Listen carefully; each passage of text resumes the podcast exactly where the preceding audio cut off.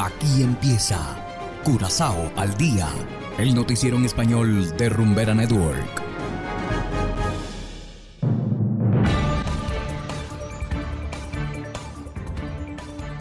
Muy buenas tardes, estimados oyentes de Rumbera Network 107.9 FM.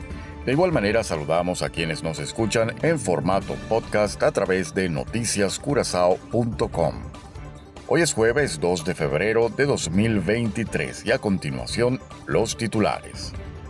Sin resultados inmediatos concluye reunión con autoridades de Venezuela. Curazao dio la bienvenida a la familia real.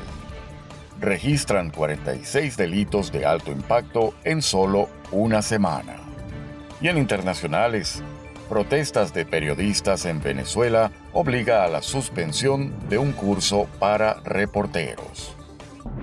Esto es Curazao al día con Ángel Van Delden.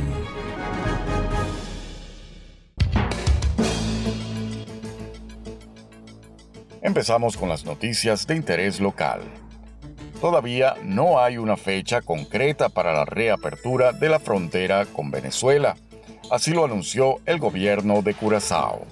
Hasta ahora se han realizado tres reuniones con representantes del vecino país para coordinar una eventual reapertura. La frontera fue cerrada por Venezuela desde febrero de 2019. En la reunión más reciente, realizada el pasado 31 de enero en el Acoya Curaçao Resort, estuvieron presentes representantes de aduanas, migración y otras autoridades marítimas y aeronáuticas de Aruba, Curazao y Venezuela. Según el primer ministro Pisas, la idea es que la frontera se abra pronto para que de esta manera puedan regresar los barcos que solían surtir el mercado flotante, entre otras cosas. El restablecimiento del transporte aéreo también es crucial para el mandatario. La fecha para una próxima reunión aún no se ha fijado. Y continuando con las noticias locales, la pareja real y la princesa Amalia llegaron ayer en el buque Estación Holland. A su llegada a Curazao fueron recibidos por el gobernador, el primer ministro y la presidente del parlamento, tras lo cual se llevó a cabo una ceremonia de bienvenida. Amalia, Willem Alexander y Máxima emprendieron de esta manera sus actividades en Curazao. Hoy el jefe de Estado y su familia estarán visitando Punda, Scarlo y otro banda. La visita concluirá mañana con un concierto de tumba en Brion Plain. Y seguimos con las noticias. La semana pasada la policía recibió 46 denuncias de delitos de alto impacto. Se trata de delitos graves, entre ellos el robo a mano armada. El número de denuncias de violencia relacional fue considerable. Un total de 15 casos quedaron registrados. También hubo 11 robos de automóviles, 11 robos de casas y negocios y 5 atracos. Hacemos ahora una pequeña pausa y enseguida volvemos con más de Curazao al día. Curazao se mueve con 107.9. sentí, me dejé llevar, me morí, reviví en el mismo bar. You got me so intoxicated. It's the love I've been waiting. For me and you are so meant to be. It's just the start of a story. Rumbera Network. Llega a activar tu primer sentido. Tú y yo los dos juntitos frente al mar. 100% Latino Mix. No tiene rival. Ni lo intenten. Jamás nos llegan. Continuamos ahora en el ámbito internacional. El gremio de periodistas rechaza que desde el gobierno venezolano se intente formar reporteros atentando contra la legislación vigente.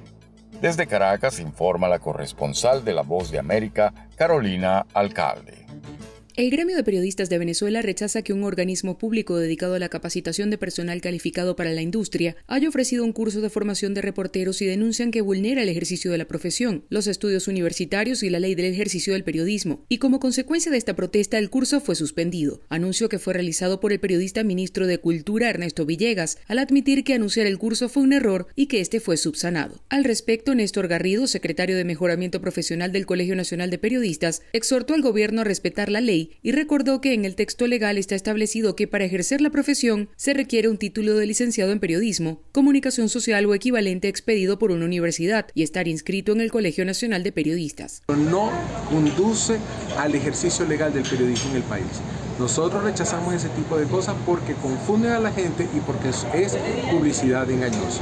A juicio de Leonardo Morales, profesor de la Escuela de Comunicación Social de la Universidad Central de Venezuela, una de las más importantes del país, se trata de una agresión a la educación y a la formación de profesionales de calidad. no se puede seguir pirateando en la vida. ¿sí? El gobierno tiene demasiados problemas económicos, sociales, para también meterse en un tema donde sin duda alguna ha sido también muy errático. ¿sí? Dejen a las universidades hacer lo que están haciendo, que lo hacen muy bien por demás. Entonces, por favor, dedíquense a resolver los grandes problemas del país. Desde que el expresidente Hugo Chávez llegó al poder, dio impulso a reporteros alternativos y medios comunitarios que para distintos sectores son promotores de la propaganda gubernamental.